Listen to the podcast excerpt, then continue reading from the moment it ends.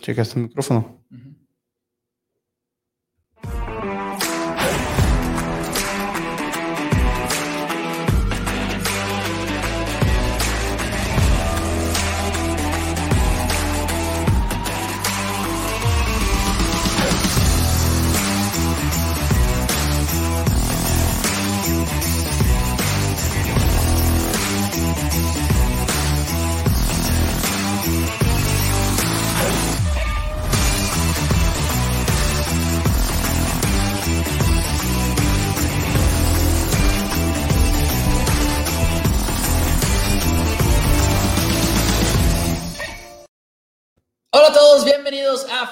NFL en español. Mi nombre es Mauricio Rodríguez, acompañado como todos los miércoles a las 9 pm, hora Ciudad de México, por mi hermano y confitrión Daniel Rodríguez para hablar de la NFL.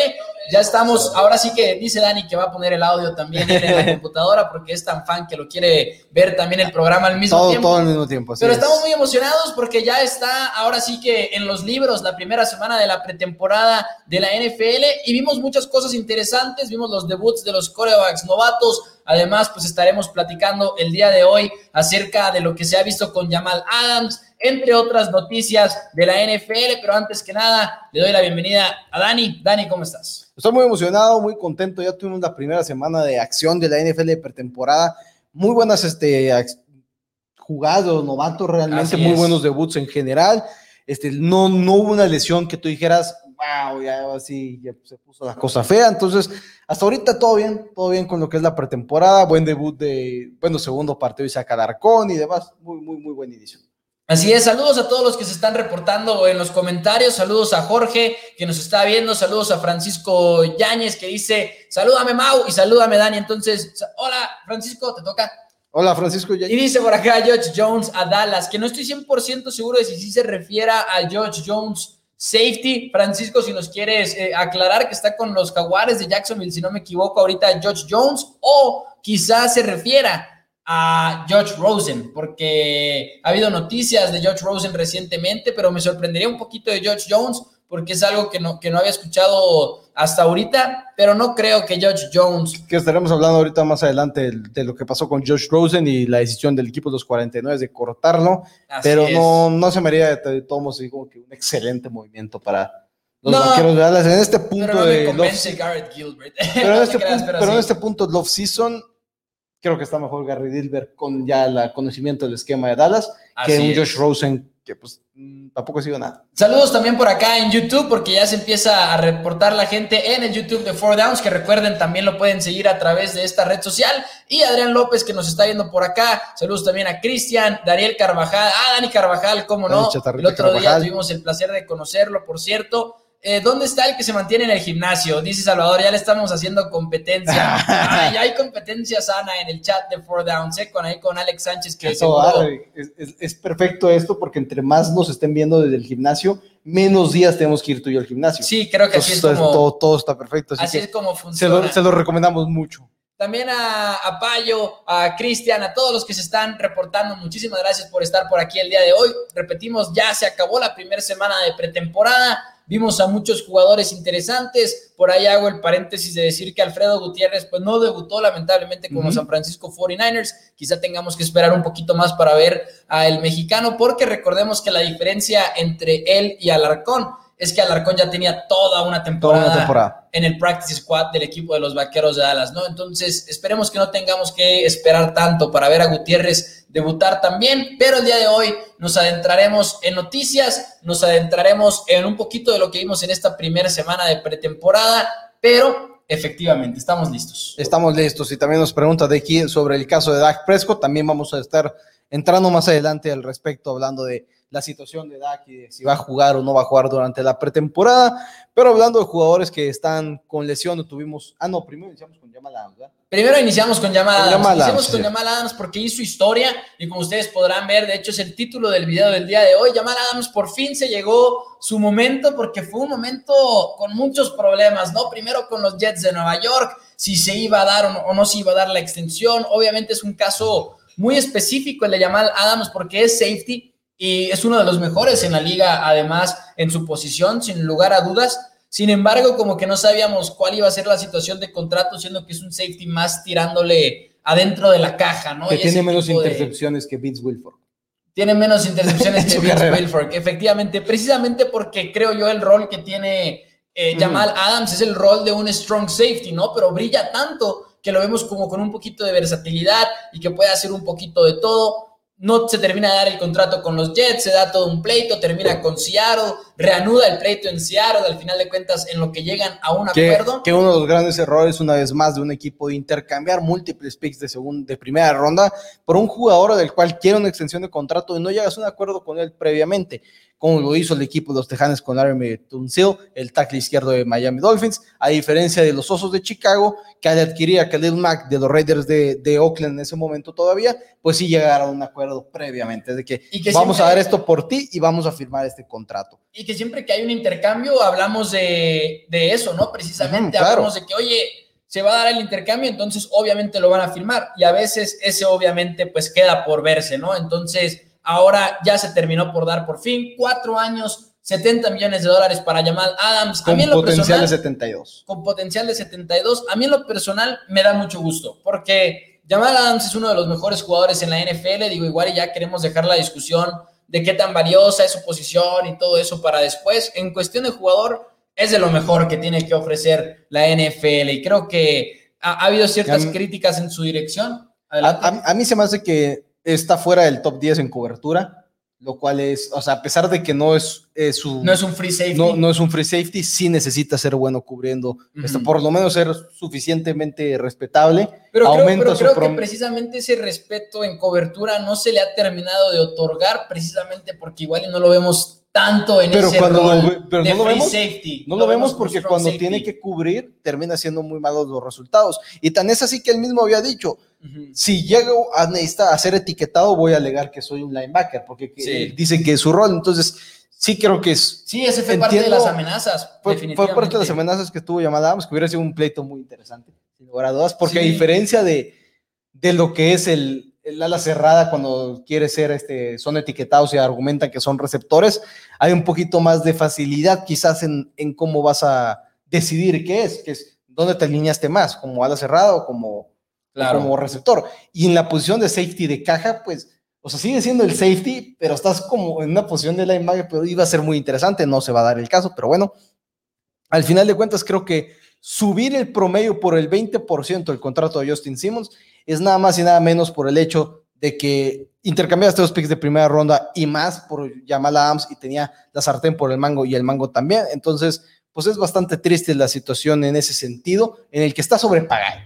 Ahora, está sobrepagado. Con el mercado, Jamal Adams está sobrepagado. Ah. al, un aumento 20% sobre el mejor eh, eh. pagado que es Justin Simmons, que el cual estaba bajo su segunda etiqueta franquicia, el cual también ya tenía suficiente palanca para no, para haber negociado un mucho mejor contrato como lo hizo, y ahora aceptas que Jamal Adams te aumente de esa manera, sí está sobrepagado. Es que al final de cuentas, digo, en mi opinión, yo siempre he tenido como que una opinión menos pesada en cuanto a los contratos, en cuanto al tope salarial, porque es como, al final de cuentas lo mencionamos más que nada con los corebacks, pero en las demás posiciones también es lo mismo. Los mejores jugadores en las posiciones van subiendo el precio cada vez. pero no así. Entonces, entiendo la parte que igual es un poquito drástico, sin embargo, Jamal Adams, a pesar de que se lleva cierta crítica en cuanto a su cobertura, pues muchas veces no es su rol. O sea, obviamente, eh, incluso cuando está dentro de la caja le toca cobertura, pero para darles una idea de los números, porque luego mucha gente se lo pregunta también, dentro de la caja, 390 snaps para eh, Jamal Adams. Y a eso le sumamos otros 189 como el cornerback nickel, no como el cornerback en el slot a comparación de nada más 152 jugadas que tiene como free safety. Entonces, a mí por ese lado no me termina de molestar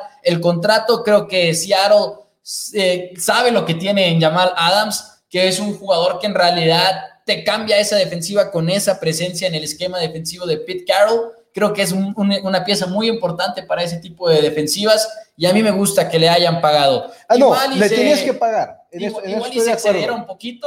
Le tenías que pagar, pero sigue sin, sí, para mí sigue siendo, o sea, el hecho que hayas aumentado de esa manera el contrato, porque por ejemplo, cuando Justin Simmons firmó, superó por apenas medio millón de dólares el contrato de Buda Baker. Cuando Buda Baker firmó, apenas superó por 150 mil dólares el contrato de Eddie Jackson. Eddie Jackson el por medio, por un medio millón el contrato de Justin, eh, de Kevin Bayer. Entonces, era lo, es lo de esperar que suba. Pero Ahora, sí- ¿crees, ¿no crees que tenía más palanca Jamal Adams que Justin no, Simmons? claro que tenía más palanca. Ahí Eh, mi problema es como que le tenías que pagar, pero llega el punto donde todo, o sea, es la solución, es la, es la bandita a un error garrafal que ya habías cometido. Ah, eso sí, pero ahorita en 2021, hablando de Estaba- 2021, es preferible pagar, ¿estás de acuerdo en que es preferible pagarle como le pagaron a no pagarle? Ah, sí. Porque para mí sí, claramente. Sí, Ahí está. sentido, Entonces, sí. estamos- en ese sentido, sí. Estamos de acuerdo, no del todo, pero estamos de acuerdo si, te- si, si lo vemos desde ese punto No, o sea, de de que vista. le tienes que, no, no puedes desperdiciar dos picks de primera ronda. No podías No, hacerlo. no los y Jamal. Adams, tremendo jugador. Que se cura mágicamente de su lesión. Así es. Y, hoy- el día de hoy ya entrenó. No había estado entrenando por lesión, el día de hoy ya entrenó. Nada, al final de cuentas, los que saben, saben. ¿no? Los Los, que saben. lo que Sí, está todo, sucediendo, ah, saben. magia. Y si ven four downs, pues seguramente lo sabían, sin lugar a dudas. Dice por acá eh, Payo, que nos está yendo desde McAllen, Texas, y dice, Who the hell is that guy? Que es un comentario que recibí en, en el programa de ABC Sports Ah. Dallas Primetime. Es en referencia a eso, chiste local. Eh, saludos también a Santoyo, saludos a Alex que dice aquí viendo el show, cuando nos volvemos a juntar. Saludos a Alex con muchísimo cariño allá de afición vaquera y que lo pueden sintonizar por allá los aficionados de los Cowboys. ¿Qué tal, Mau? Saludos, saludos a Joe Enders, a Ángel Saga que también está por acá. Y ahorita contestaremos esta pregunta de Dak Prescott. No se preocupen, más adelante en el programa. Pero punto, haremos. punto importante, Alfred Garto, de que las capturas de Jamal Adams, porque es el safety con mayor cantidad de capturas en una sola temporada en la historia de la, de la NFL. Y de hecho creo que, por ejemplo, si ves las calificaciones de Pro Football Focus y lo filtras por jugadores safeties, obviamente hablando de la posición de safety, de los mejores cazacabezas, en, en la cuestión del pass rush, sale Sale Jamal si no me equivoco, como el número uno. Es que hace, hace un muy Que buen también, trabajo, ¿no? que, que también ya es distinto, porque cuando, el- cuando Jamal Adams hace el, va por a ca- cazar al coreback, pues es una jugada sorpresa, entre comillas. No es Claro. un jugador que esperes que vaya a hacer eso. No, no, por eso especifico Ajá. entre los safeties, ¿no? Sí, Porque sí, no claro, lo puedes claro. comparar con, con lo demás. Pero sí, Jamal Adams es un jugador que es una pieza que te puede cambiar una defensiva por completo, en mi opinión. Me gusta la decisión de parte de Seattle. Concuerdo en que lo debieron haber hecho antes, Sí. eso sí, 100%, pero pues No, tienes que pagar, no, no vas a tirar los basura. así son a veces los equipos de la NFL. Lamentablemente son medio tercos de repente.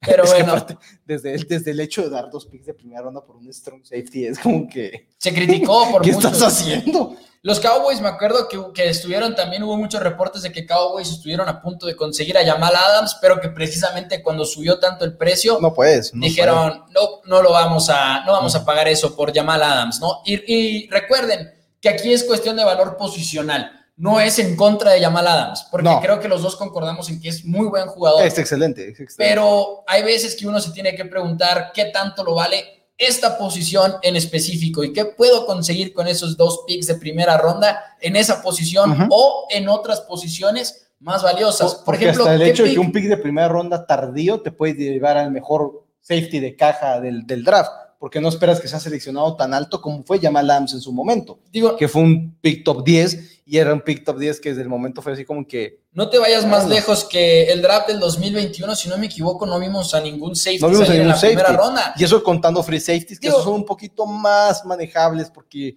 son incluso hasta mejor pagados y todo eso. Que también era porque no había... Ay, déjame No, decirte, no había tanta importancia en un safety de caja. Pero lo que sí es que los safeties de caja, en mi punto de vista, sí necesitan ser un poco más efectivos a la hora de cubrir a un ala cerrada. No tienes que ser el mejor en cobertura, pero igual el ala cerrada no va a ser el mejor en corriendo rutas. Entonces Así tú es. tienes que poderte emparejar lo suficiente y el problema es que Jamal Adams sí es malo en eso. Dice por acá, excelente, jóvenes, saludos, saludos a Joaquín también que está sintonizando, a Enrique que nos ve desde León, Guanajuato, donde la vida no vale nada, saludos también a Tito y pregunta Joaquín, ¿podrán comentar algo de los Patriots? ¿Cómo ven? Que yo creo que digo, el elefante en la habitación, ¿no? Vimos el debut de Mac Jones. ¿Entramos a los este debuts? fin de semana. Eh, sí, podemos adelantarnos si quieres a los debuts para hablar un poquito de los corebacks, ya que está la pregunta. Debut de Mac Jones, debut de Trey Lance, debut de Trevor Lawrence, Zach Wilson. Obviamente también tuvimos el debut de Jordan Love, a pesar de que no, no lleva ya tiempo en la NFL, no había tenido pretemporada y no había jugado. Entonces vimos el debut de Jordan Love en el emparrillado y me está faltando uno. Trey De. Justin Fields. Oh, Y de Justin Fields. En general, el único que inicia como titular es este, bueno, Jordan Love también inició como titular porque no jugaron Rodgers, pero pues sabemos que Aaron Rodgers pues, es el titular en Green Bay.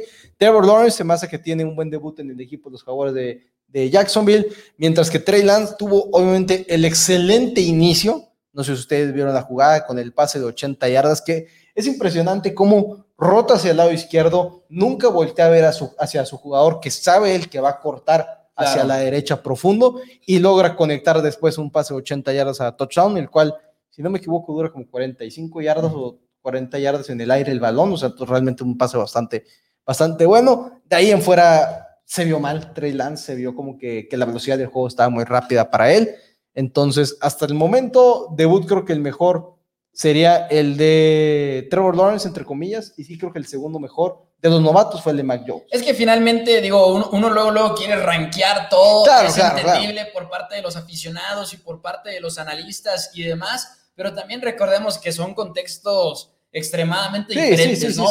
Por ejemplo, en el caso de Trevor Lawrence, Trevor Lawrence también tuvo malos momentos. En su debut de pretemporada tuvo el fumble, por ejemplo, que igual y no termina de sentir tanto esa presión y además no termina de agarrar bien el ovoide antes de que se lo saquen. Tiene el pase, sin embargo, ese en el que le dan mucho tiempo, su línea ofensiva le da mucho tiempo, entonces Trevor Lawrence pudo ahora sí que casi casi que trabajar como cuando estaba en Clemson y conecta un pase muy bien colocado. Entonces, un poquito de todo. Incluso eh, Trey Lance, como dices tú, se, apaga después de esa jugada explosiva al inicio.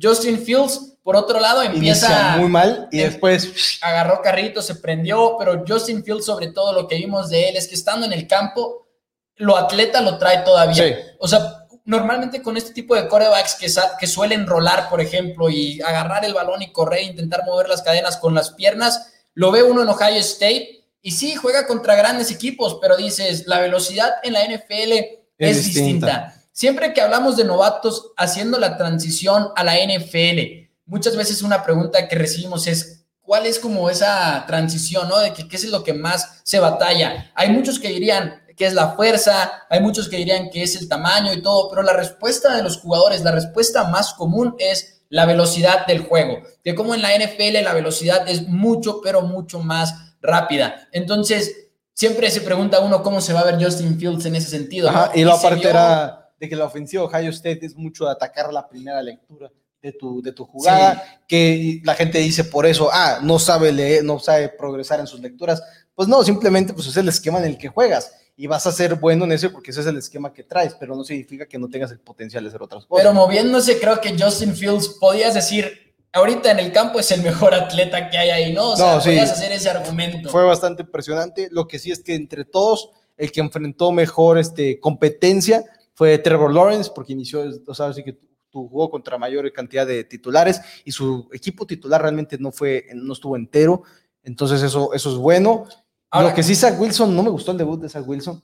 Eh, Creo que se vio bastante. Se me hizo muy corto nada más. Se me hizo muy corto para saqué tantas conclusiones de Zach Wilson. Pero sí, como que no sé, y, lo, tanto él y Trevor Lawrence, lo que sí es que, y la gente lo ha estado diciendo, de que da miedo lo delgados que son y lo, y, oh. frágiles que se ven. No estoy diciendo que se van a lesionar ni nada, pero si los ves y dices, ay, caray, eso sientes que no va a terminar bien, porque todos esperamos que Trevor Lawrence iba a subir bastante en peso, que iba como que terminar de, de ahora sí que ponerse más, más fuerte y demás, pero que, muchas veces muchas veces lo siente de esa manera la afición, sin embargo, hay veces que, están más preparados para recibir esos golpes. Digo, Lamar Jackson, no nos vayamos más lejos. Lamar Jackson se ve bien flaco y luego además es corredor, entonces todo el mundo ha dicho, se va a lesionar, se va a lesionar, se va a lesionar y llevan diciéndolo desde, desde que entró a la NFL en 2010, en 2010 Estamos en su cuarto año. En su cuarto año, entonces fue 2018, 19, 20, 2018. 18, 19, sí, perdón, perdón. Eh, ok, ya, ya conté, ya conté. Pero en sí, lo que es de los Patriotas, la, la pregunta de, de, quién, de quién fue la pregunta, de Joaquín Márquez. Me gustó a mí el debut de, de Mac Jones, el inicio de la segunda mitad que juega, llegan a la ofensiva este, sin, de, dos minutos, la, ofensiva rápida, sin, reunión. Eso porque dice Bill Belichick que querían ver a, Mike Jones comandando esa ofensiva en la pausa de los dos minutos, pero el equipo de Washington pues, no, no prestó el balón, no se dio el caso, entonces... Lo hizo muy bien. Como es pretemporada, y por eso siempre le decimos el resultado de los juegos de pretemporada es lo menos importante que existe, es lo que puedas, lo que el equipo está buscando ver lo, lo que se ve en las prácticas que se replique en lo que es el juego. Y lo que más me gustó de- del partido de los Patriotas es que le dan juego a Mac Jones como el segundo quarterback, pero con el primer equipo. Con el primer equipo. Que eso es importantísimo y es la declaración precisamente de lo que platicábamos aquí en Four Downs, de que al final de cuentas es una competencia que está abierta y, y Bill Belichick ha dicho Cam Newton es el titular y probablemente sí lo sea en este momento, pero hay una competencia muy abierta. Pero Cam Newton dijo ahora en conferencia de prensa que. Bill Belichick no le ha dicho que es el titular en la semana 1. Ah, pues al final de cuentas tiene sentido, ¿no? Pero lo ha dicho a los medios, al final de Sí, cuentas. Bill Belichick. la mala suerte para los Patriotas también es que el día de mañana que jueguen, juegan solamente con Devin Asiasi, el, el ala cerrada de segundo año, John. Smith y Hunter Henry, ambos con lesiones, uno de tobillo y el otro de hombro, lo cual no es excelentes noticias cuando estás hablando que es a lo que se va a enfocar tu ofensiva. Dice Daniel Carvajal, a ver cómo les va mañana. Y sí, porque mañana, mañana tenemos fútbol americano otra vez. Mañana tenemos No- pretemporada. No, se, no se refiere a- al champs de la Liga Call of Duty. Mira, ¿ya viste por ahí qué foto tiene Dani Carvajal en su foto de perfil? Si, la- si ustedes le hacen así, Ajá. como James Winston, van a ver a los anfitriones de Four Downs NFL en español. Dice Abel Ruiz, ¿será Justin Fields el mejor quarterback novato? No, no, no, no creo que vaya a ser. yo, yo le apostaría ahora sí que la respuesta fácil con Trevor Lawrence, porque creo Sí. que Trevor Lawrence viene ya con muchas cosas más desarrolladas que, por ejemplo, Justin Fields. Y digo, Justin Fields, que por cierto siguen los Bears sin, sin quitarle el trabajo No, a Andy Dalton. y- Andy Dalton dijo ahora en una rueda de prensa, dijo, Justin Fields va a tener una gran carrera, pero no es su momento. Es ahorita mi momento. Y, mucha gente lo Y lo, critica. y lo estoy empezando a creer.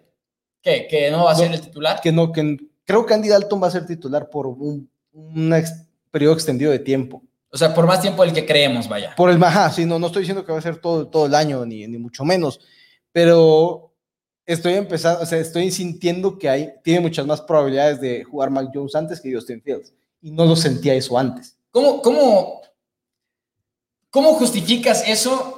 No, no, no lo puedes justificar. ¿Cómo justificas eso? Ajá. No lo puedes justificar, pero sí siento que Justin Fields, o sea, el, el debut en sí se vio por unas partes como que igual y estaba muy rápido el juego para él y entiendo que después completó muy buenos pases y que corrió muy bien, pero al mismo tiempo muchas veces de sus, sus este, escapadas siento que eran prematuras y siento que No, el hecho que jugó tan tarde y que le dieron tanto tiempo a Andy Dalton me hace sentir que el equipo está preparándose para así tener a Andy Dalton como, Mira. como titular Eh, y eh, por, por eso siento, o sea, no lo vi jugar con los titulares a Justin Fields. eh, Por eso creo que evidentemente, podemos esperarnos, vamos a esperarnos más. evidentemente Justin Fields tiene mucho que progresar y mucho que desarrollar. Pero ¿quién es Andy Dalton? Ahorita en 2021, ¿quién es Andy Dalton? No digo, con los Bengals era un coreback por lo menos más o menos y todo. Y fíjense estos Ey. números de Matt Nagy. Fíjense estos números de Matt Nagy. Tiene cero temporadas perdedoras, eso sí, a su crédito. Y además, pues tiene cero victorias de playoffs, ya yéndonos a lo negativo. No es un, es un coach que te ha enseñado tanta innovación ofensiva como la que Esperábamos. esperábamos de su parte. Digo, es un coach que casi no usa movimientos pre-snap, casi que no venía mueve de ser coordinador ofensivo de los jefes de Kansas City. no utiliza mucho play action. ¿Qué sientes tú como directiva del equipo de los Osos de Chicago? Sentar a Matt Nagy y que de plano te diga que quiere que Andy Dalton sea el titular para la temporada, ¿no? A mí, mismo- a mí me causa conflicto y si fuera aficionado de los Chicago Bears me causaría mucho conflicto porque creo realmente que Ajá. es una decisión equivocada. También creo que es importante, o sea, creo que sí el, el- es, es justo que Andy Dalton inicie como titular, creo que es lo ideal. Perdón, paréntesis, pero aparte después de que subiste en el draft tan drásticamente como lo hizo Chicago, Pero no fue tan drástico, fueron, fueron como casi 10 pero el costo no fue caro. No, no, pero subiste casi 10 Ujú. picks para llevártelo. En sí, en sí siento que Andy Dalton debería iniciar como titular, por lo menos lo que se vio el, el prim- primer juego, y sí entiendo que al final de cuentas Matt Nagy vea a Justin Fields y diga, sí es un proyecto, sí es una persona que se tiene que desarrollar, pero no sé si yo, head coach Matt Nagy, sobrevivo un año de desarrollo de Justin Fields antes de que otro coach llegue y, y se lleve el trabajo. Mientras que si inicias con Andy Dalton y Andy Dalton te está dando fruto, y luego cuando hagas el cambio, Justin Fields entre mejor preparado y se vea a un mejor nivel, igual y te va, o sea, es, puede ser el caso como John Harbaugh con los Ravens de Baltimore, que no aceleraron a Lamar Jackson y no sabemos que hubiera sido Lamar Jackson titular semana uno. sí, Lamar Jackson entró después, se vio muy bien Y al final de cuentas tenías a Joe Flaco ahí, un coreback también de, mucho, de mucha historia. Eso es cierto, pero al mismo tiempo, algo por ahí. No, no sé si Joe, Joe Flacco era ya titular del equipo de los Ravens. Joe Flacco era el, el quarterback de los Ravens y habías traído a un novato para reemplazarlo, ¿no? Y aquí en Chicago estás terminando la era de Mitchell Trubisky, si es que hubo una, y estás trayéndote a Andy Dalton, que viene de fracasar con los Vaqueros de Dallas, porque finalmente es lo que es, pasó de ser uno de los mejores, considerado uno de los mejores coreback banca que había en la liga, a tener una muy mala actuación en lo que fue su año del 2020. No sé qué te da más seguridad de trabajo. Rifártela y decir es que es el año de novato de Justin Fields, le faltaba desarrollarse, o ser el coach que mantuvo a Justin Fields en la banca a favor de un Andy Dalton que, y que salga y que le vaya mal a Andy Dalton. Pero bueno, es que si sale y le va mal a Andy Dalton, Sí. no va a durar mucho en la banca. Justin Fields, claro. Entonces, ese sería mi único punto. Pero, ya lo veremos, ya lo veremos. Pero pues ahí está la actuación de los corebacks novatos. Decían por acá, saludos también a Blanca Aurora Certuche, saludos también a Valeria Medina que dice Kaepernick que se venga a Dallas o ya se retiró. Pues recordemos que está más muerto que Tim Tebow. más que que él se haya retirado, lo retiró la NFL, ¿no? Esté bien, esté mal, y luego hubo arreglos y todo, pero pues demanda. Kaepernick no vuelve a ver un campo. Li- literalmente, literalmente volvió a ver el campo antes Tim Tebow que Colin Kaepernick. ¿Se han puesto a pensar en eso? Yikes. Que por cierto, cortado Tim Tebow. Le vamos a dedicar un segmento de los próximos 40, y 40 minutos. Es más, vamos a alargar el programa, nada más para seguir hablando de Tim Tebow. Pero bueno, dice algo, me dice Brian, en cuanto a lo de Justin, que van a jugarle a lo tía a mitad temporada, entrará Justin Fields, que yo creo también más o menos algo similar. Esperemos que un poquito antes de media temporada, sin embargo, eso es lo que yo esperaría. Por cierto, ya se reportó Alex Sánchez y Alex, te vamos a platicar que por acá ya te estaban retando. Así, en, en el primer minuto del programa Ya. ya te habían retado, Alex. Aquí está el Y comentario. como de dijimos, ne- ne- necesitamos que, que vayan al gimnasio porque cada vez que ustedes van es un día que nosotros no tenemos que ir.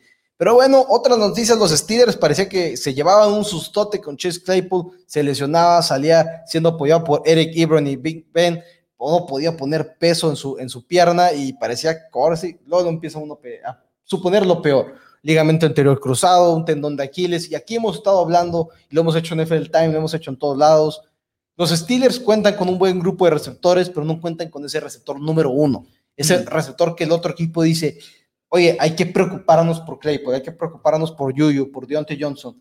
Y decíamos, Claypool podía convertirse en ese jugador en segundo año, y en un momento dado parecía que no iba a existir ese segundo año. La buena noticia es que los reportes es que está bien, que no va a ser muy grave. No han dicho exactamente todo bien, pero no es grave. Muy buena noticia para Chase Claypool, sin lugar a dudas. Estamos hablando de un jugador que, como tú lo dices, dio tremendos flachazos de potencial en su año de novato. Y los Steelers, ah, es un equipo que hemos hablado de que cómo se van a echar un pasito para atrás, quizá que igual y no van a estar en la contienda del todo por la división del norte de la americana, pero al mismo tiempo es uno de esos, es uno de esos equipos, en mi opinión, que entiendo las expectativas bajas para los Steelers y yo no me atrevería ahorita a decir que van a ganar su división, ni siquiera digo que van a quedar en segundo lugar, pero es uno de esos equipos que están, están armados para que en noviembre, en, en diciembre llegamos, ok, estaba enfrente de nosotros y no lo terminamos de ver, ¿no? Porque vienen de, esa, de ese final decepcionante y vienen de perder a ciertos jugadores, pero finalmente hay muchas piezas en el equipo de los Steelers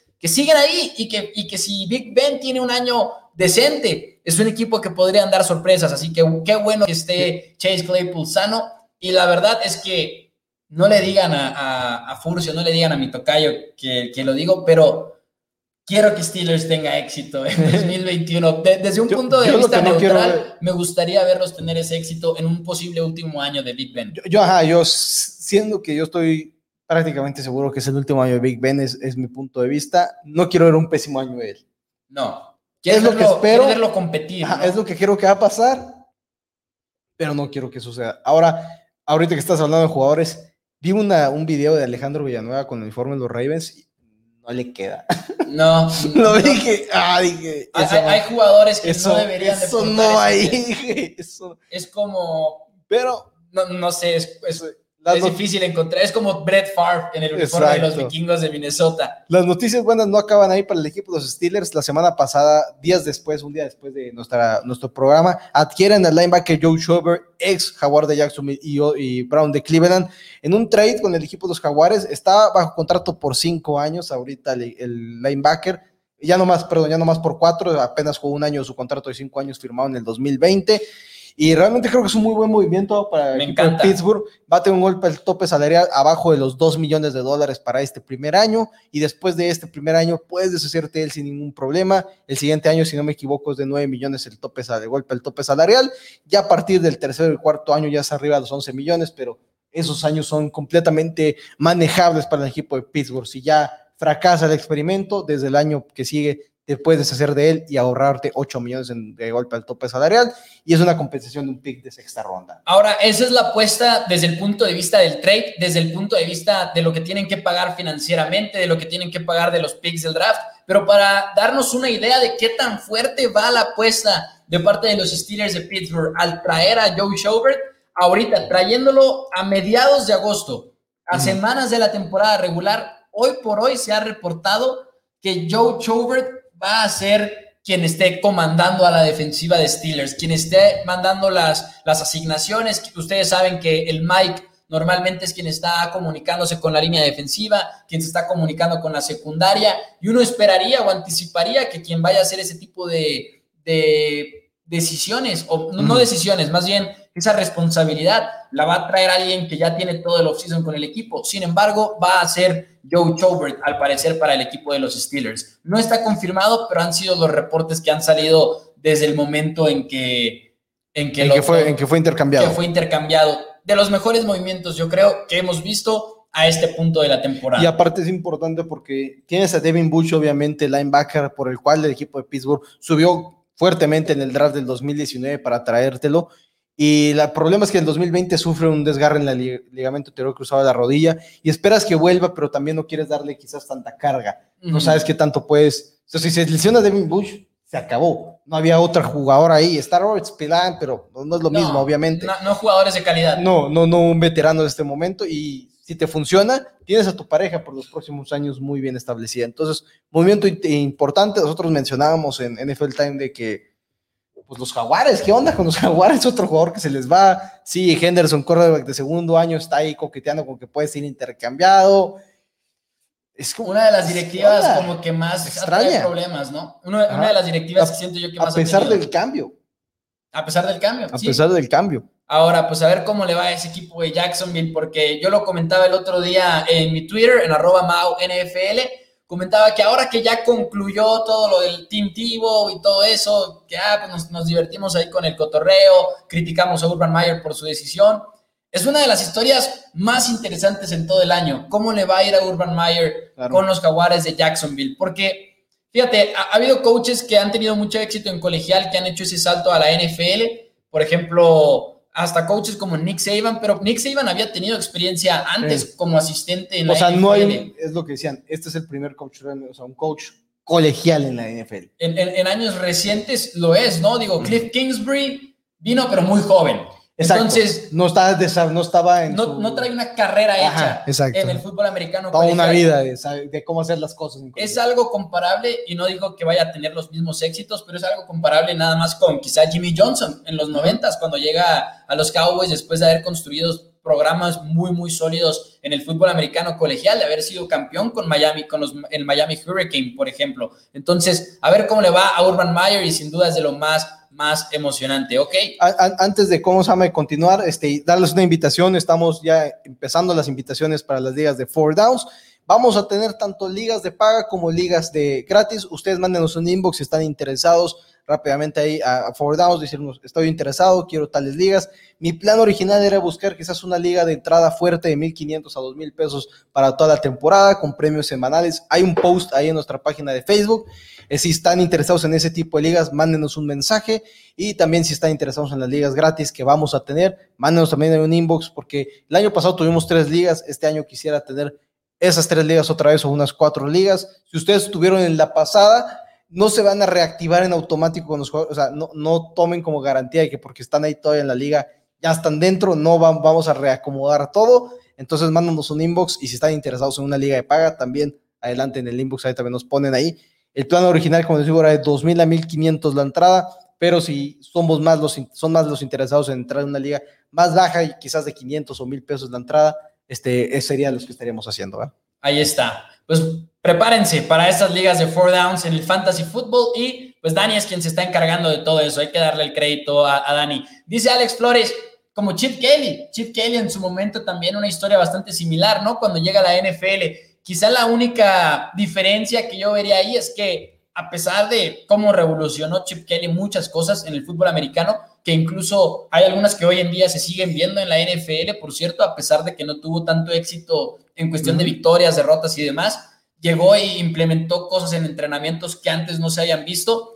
Pero, por ejemplo, Chip Kelly igual y no tenía los campeonatos que tenía Urban Meyer, por ejemplo, y que además los tuvo con distintos programas, con Florida, con los, con los Ohio State Buckeyes, antes de eso con Utah, que fue muy breve su estadía en Utah, pero los puso en el mapa, en realidad, a los Utes. Entonces, igual hay la única diferencia, sin embargo, muy buena, muy buena aportación también de Alex de lo de Chip Kelly, porque de los coaches que hemos, que hemos visto hacer ese brinco del colegial, ¿no? Pero bueno, eh, un poquito más de de novatos que han estado algunos lesionados. Digo, al final de cuentas, por ejemplo, Rashad Bateman. Rashad Bateman sufre su lesión y pues es preocupante porque Rashad Bateman era como una de las dos, quizá de los dos movimientos clave que había hecho el equipo de Baltimore para darle una refrescada a esa ofensiva aérea que no, a pesar de lo que muchos aficionados opinen, en mi opinión no es Lamar Jackson ni siquiera el principal problema en el juego aéreo de los, de los Baltimore Ravens Simplemente es que no ha habido tanto énfasis por parte del equipo a este aspecto del juego, ya sea en adquisición de jugadores o en el mismo esquema de parte de los coaches. Así es, eh, trajiste a Rashad Bateman de Minnesota, eh, tuvo que someterse a una cirugía en la ingle, que esperan que vuelva quizás en septiembre, pero lo más, lo más probable es que sea en principios de octubre, junto con Sammy Watkins, obviamente, la agencia libre, que sorprendentemente no se ha lesionado es algo que a todos nos tiene atónitos, que, que todo esté sano, pero quizás le pasó ahí el problema a Rashad Bateman. Y Tevin Jenkins, este line, digo, tackle izquierdo del equipo de los Osos de Chicago, seleccionado en la segunda ronda de la Universidad de Oklahoma State. Postergaron mucho la cirugía de la espalda, una cirugía que, una molestia en la espalda que traía desde un juego en contra de Oklahoma en la temporada pasada de colegial, que después de salir de ese juego por lesión dijo, hasta aquí llegué, este, voy a empezarme a preparar para la NFL y no, no, no se logró salir con rehabilitación, tiene que cirugiarse. Matt dice que espera que no sea que le acabe la temporada, que pueda volver a algún punto del año, pero por lo pronto firman a Jason Peters, un tackle ahora sí que más que veterano, el equipo de las Águilas de Filadelfia, como que para hacer ese reemplazo, porque pues tackles no hay, no, no hay en ningún lado tackles ofensivos y cuando los adquieres, pues, los, retienes, los tienes, te los tienes que quedar entonces Jason Peters pues va a suplir la, el trabajo que iba a estar haciendo Tevin Jenkins este año, que iba a iniciar como tackle derecho. Ahora, en un momento, Jason Peters eh, fue de los mejores tackles en toda la NFL. hubo un momento en el cual era top 3, incluso podrías decir que era el mejor si querías hacer el argumento a su favor. Pero Jason Peters igual ahorita ya está en un momento en el que no es el mismo jugador, ¿no? Igual y por lesiones, por edad, por todo esto me gusta la, el movimiento para los Chicago Bears. Creo que al final de cuentas es un jugador que todavía te puede aportar mucho, sobre todo en lo que regresa un Tevin Jenkins. Y que no había mejor opción. No había mejor opción. Y normalmente es difícil hacer un trade por algún tackle, ¿no? Porque hay, hay pocos tackles en realidad en la NFL.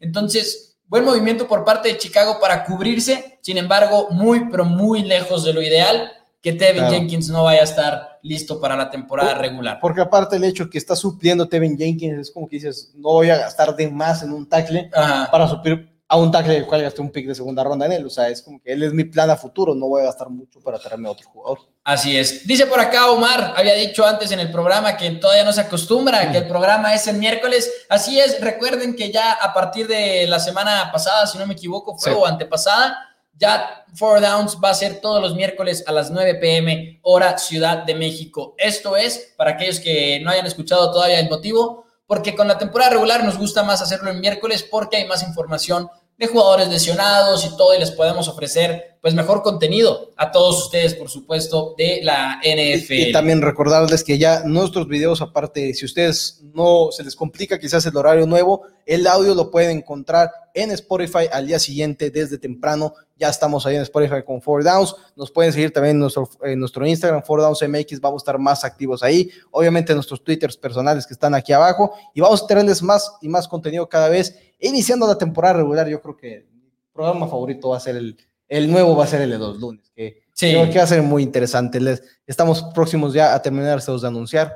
Porque los lunes en la mañana vamos a traer contenido muy, muy divertido. Así es. Dice por acá Orlando Koala, sé que no es novato, pero ¿qué opinan de la actuación de Dwayne Haskins? Creo que ya le está peleando el puesto a Mason Rudolph o es exagerado. No creo que sea exagerado. Creo que Dwayne Haskins está peleando por ser el quarterback número dos del equipo de los Steelers de Pittsburgh, porque Mason Rudolph de entrada ya sabemos lo que es Mason Rudolph y creo que con Dwayne Haskins hemos visto un poquito de él, algo que nos ha decepcionado, pero sigues teniendo como que la esperanza en ese potencial de parte de Dwayne Haskins. Yo en lo personal me gusta más Haskins como QB2 para el equipo de Steelers. A, mí también me gusta más, creo que Mason Rudolph, como dices, ya nos demostró y pues simplemente... Y se ha visto bien, ¿eh? se vio bien en, los, dos juegos de pretemporada. Haskins se vio bien y quizás sea mejor para su confianza sí. el tenerlo como tu cora de banca, porque ahorita mencionábamos que quizás es el último año de Big Ben y a ti te gusta fantasear con Aaron Rodgers en los Steelers de Pittsburgh el próximo año. Sí,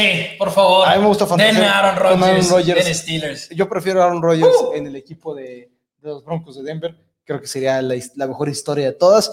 Pero si Aaron Rodgers no es una opción y no tienes un mal año y terminas quizás fuera del top 10 de los, de los top 10 picks y necesitas un coreback, pues ¿por qué no tener ese como que plan B, ese plan de, oye, quizás no puedo subir por el mariscal de campo, aparte de que es un draft con poco talento en la posición de mariscal de campo el, el 2022.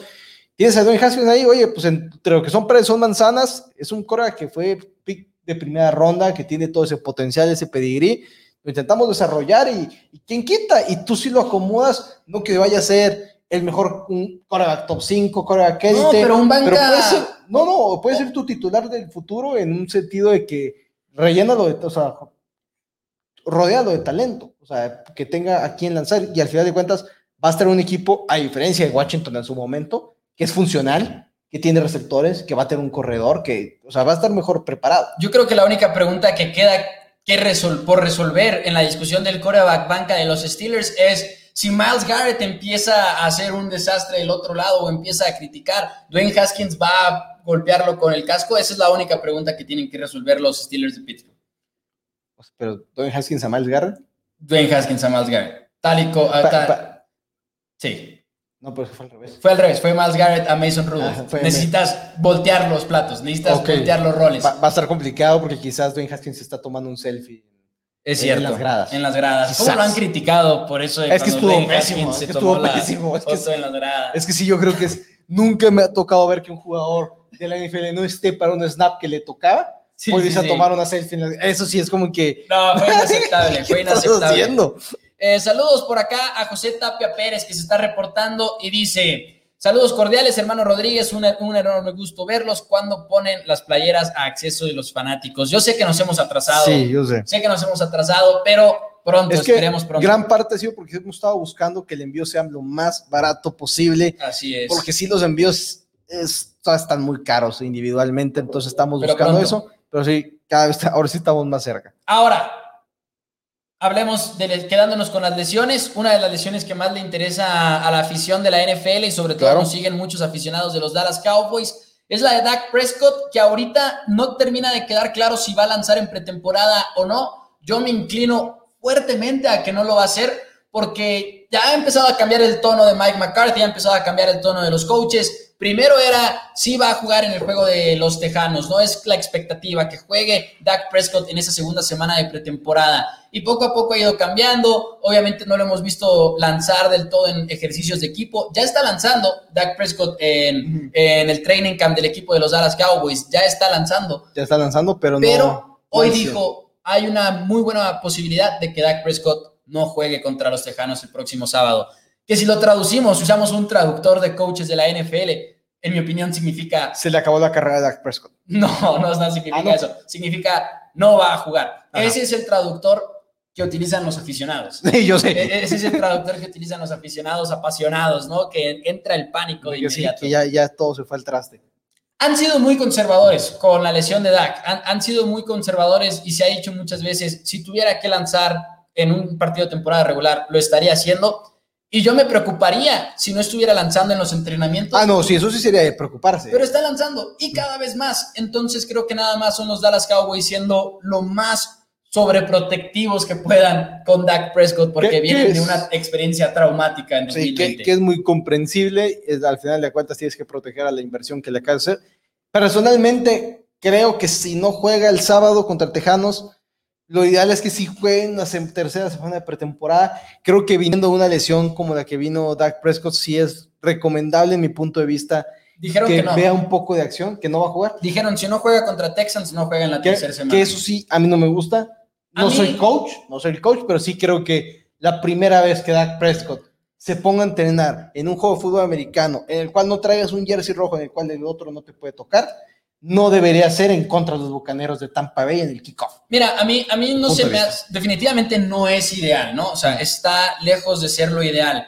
Pero en la tercera semana igual y no lo quiere sacar porque probablemente, y tipo sin saber los, los planes del equipo de los Dallas Cowboys, a mí lo que eso me dice es que Dallas no quiere lanzar mucho sus titulares en la tercera semana. Y no quieres, Viento está aquí de aparición sorpresa, es el invitado del día de hoy. Viene a opinar respecto a, a Dak Prescott. Ya tiene rato queriéndose asomar. Sí, pero- ya tiene rato. estaba decidiendo.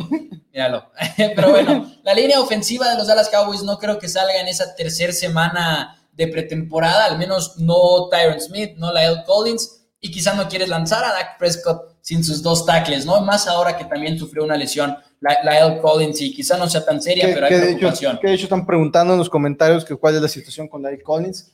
No sé si quieres este, Pues una, lo, lo retiraron del entrenamiento el día de hoy, se quedó en el campo, lo cual siempre es un indicador de que no es tan serio. Si el Ujú. jugador se queda ahí, si no se lo llevan de inmediato a evaluación y todo eso, normalmente en todos los equipos es un indicio de que no es algo tan serio. Fue lo que pasó con Dak incluso cuando el hombro, pero no se ha dado más información más allá de eso. Eh, fue algo que se, se supone que lo evaluaron entre que el cuello y la espalda, que pues no es ideal, por supuesto, pero igual y, igual y con, con jugadores como Lael Collins, que ya han tenido varias lesiones y que, y que no necesitas un entrenamiento a fuerzas, o sea, digo, si se pierden un día, dos días, no pasa No nada. nada. Entonces, Digo, no, no, no lo voy a poner en esa categoría, pero a mí me sorprende cuando yo Thomas este, platica su experiencia en Mm. sus últimos dos años. que no entrenaba. Dice, no entrenaba en lo absoluto. Dice. ¿no? Yo todo el tiempo era estar rehabilitándome y cuando escuchas de cómo el dolor que sentía, dices, wow, cómo aguantó con los Browns. Son, no, no son humanos esas personas, no son humanos, pero efectivamente muchas veces ves a estos jugadores que, híjole, me molesta una nadita esto de aquí, órale, te, te sacamos, porque no vale la pena arriesgarlos en, En, partidos. en un entrenamiento. Y en cuanto a lo de Dak, definitivamente creo que sería ideal que viera un poquito de acción, pero al mismo tiempo no cambia mi sentimiento, mi, mi proyección para los Dallas Cowboys en la temporada del 2021. Sí, sí. O sea, no cambiaría mi, ya no son favoritos porque no jugó Dak en no, pretemporada. no, no, no, ¿sabes? no. No, realmente también ya es la. Sí que sea el- también ideal que empiece a jugar, empiece a entrenar más al 100%. Ahora sí que digas, está perfecto. Y ¿no? seguramente lo hará. Eh, seguramente lo hará, ya si no lo hace antes del, o sea, si pasa la tercera semana de pretemporada y todavía no está al 100%, ya es quizás un poquito más de que sí va a iniciar el año, no estoy diciendo que se, pero no va a iniciar al 100. Y es donde Sí. empiezas a, a tener Yo me de atrevo que- a decir que va a estar También, entrenando al 100%. también, también yo, también el mi lunes, expectativa. El lunes estuvo lanzando, no en 11 contra 11, pero estuvo lanzando con zip, o sea, estuvo Ujú. lanzando Sí, los- mi expectativa es que bien. también juegue de esa manera y entrene de esa manera, pero, pero hay que tener también todavía ese, o sea, no quitar el dedo al renglón, pues. No, no espero nada malo, pero sí, pues nomás estar esperando las noticias buenas, que es lo que queremos ver. Dice Oscar Daniel Gómez, no olvidar cómo Dak se hizo titular con una lesión de Romo en pretemporada. Ahí va Garrett Gilbert. Les voy a decir, uno de los va a ser lo mismo con Garrett Gilbert. No, no se crean. Honestamente, este momento, y muchas veces cuando hablamos de Tony Romo, hablamos de la lesión contra las Panteras de Carolina, cuando volvió en el 2015, o hablamos de muchos otros momentos en los que se sintió horrible la lesión de Tony Romo. Esta es una de las más subestimadas, porque después de vivir la temporada del 2015, que fue un año que los aficionados de los Cowboys tenemos bloqueado, borrado, eh, ahora sí que Super. en blanco de nuestra memoria porque fue un pésimo año para Dallas. La del 2014 fue la de Snow Catch, ¿no? Sí, fue... eh, nadie estaba hablando de eso. No, no, Literalmente nadie estaba hablando de la recepción de Des Bryant. Qué No. necesidad. No, no te creas. No, pues ¿cómo vamos a hablar de una que no fue recepción?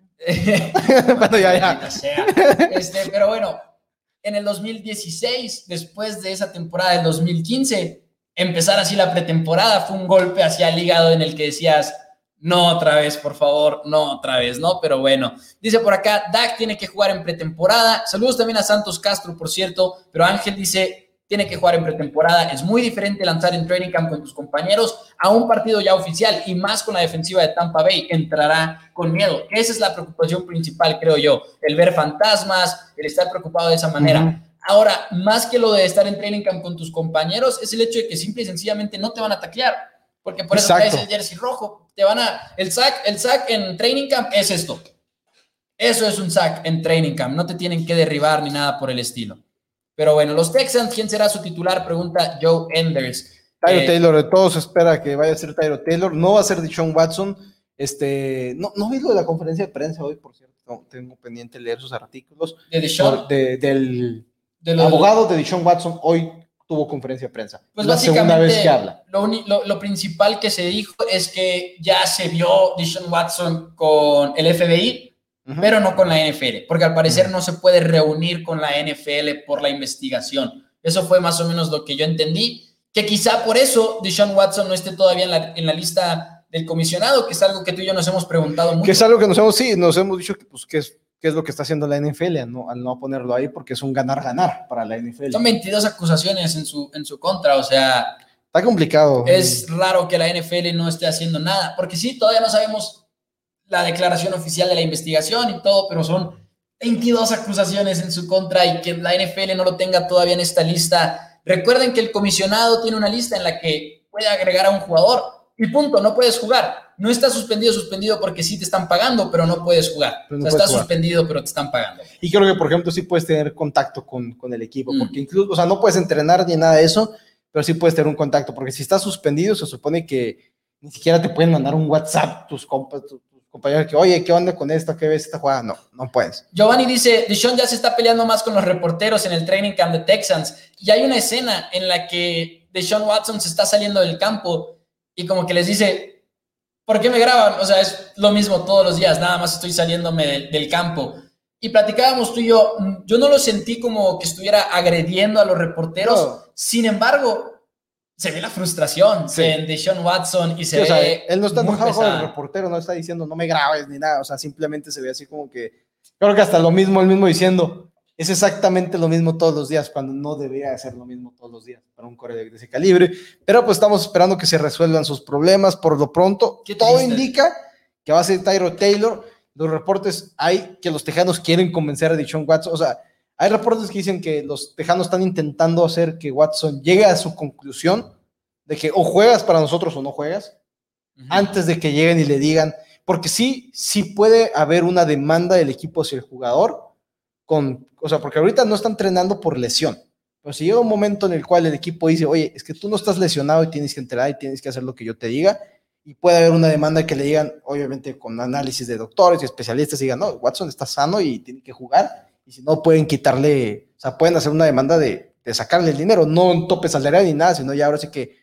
detrás de todo de, bambalinas, decir, páganos lo que te debemos, pues, lo que te hemos pagado, porque tienes que jugar para mí. Así es. Pues y hablando de corebacks seleccionados más o menos por ese tiempo, George Rosen, cortado por petición.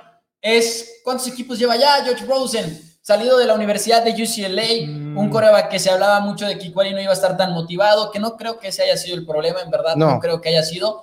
Eh, cualquier coreback que no traiga tanta adversidad en su contra, muchos dicen, no está motivado a jugar. Y es una No más, ridiculez. no más porque pues, tenía la suerte de venir de una familia con mucho con dinero. mucho y dinero, o sea, y no, y, eh, o sea, al mismo tiempo dicen, los jugadores están más motivados por dinero, este, no- está Sí. mal que hagan eso. Y un jugador que podría no estar motivado por dinero, ah, ¿por qué no está motivado por dinero? pero no ha terminado de, de encajar, ¿no? Y, y uno podría decir que ha estado en muy malas circunstancias, y sí las ha estado en parte, digo, en Arizona, cuando todo estaba mal en Arizona, y luego de ahí se va a Miami, cuando todo estaba mal en Miami, además. Entonces, ¿Tiene anillo del Super Bowl? Malas, eso sí, tiene un anillo del Super Bowl, es cierto, tiene un anillo del Fue coreback de Practice Squad, de las cuadras prácticas de los Bucaneros de Tampa Bay. No recibe el mismo, pero... Pobre George Rosen, pobre George pero Rosen. Lo, lo importante aquí es que él dice, decide, pide ser cortado por el equipo, porque obviamente cuando llega a un acuerdo con los 49 de San Francisco, San Francisco no haya hecho el movimiento para brincar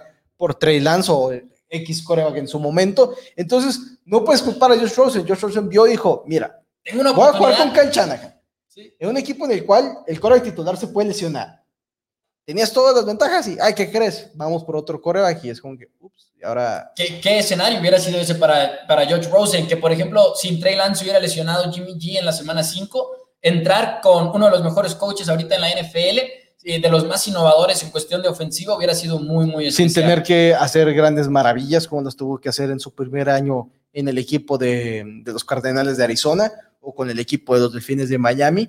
Entonces, esperemos que Josh Rosen termine dando frutos en algún punto de su carrera, pero sí, se empieza a complicar la situación y veamos qué, es lo que sí, al final de cuentas, es cuando decimos, cuando todos los aficionados dicen, no le pagues a tu coreback y selecciona uno en primera ronda, saludos a Josh Rosen, no, no es sencillo, o saludos a Dwayne Haskins, también ya hablamos de él en el programa, Daniel Jones, no es sencillo atinar y puede ser que Josh Rosen simplemente hace uno más del montón que lamentablemente no dio el ancho en la NFL.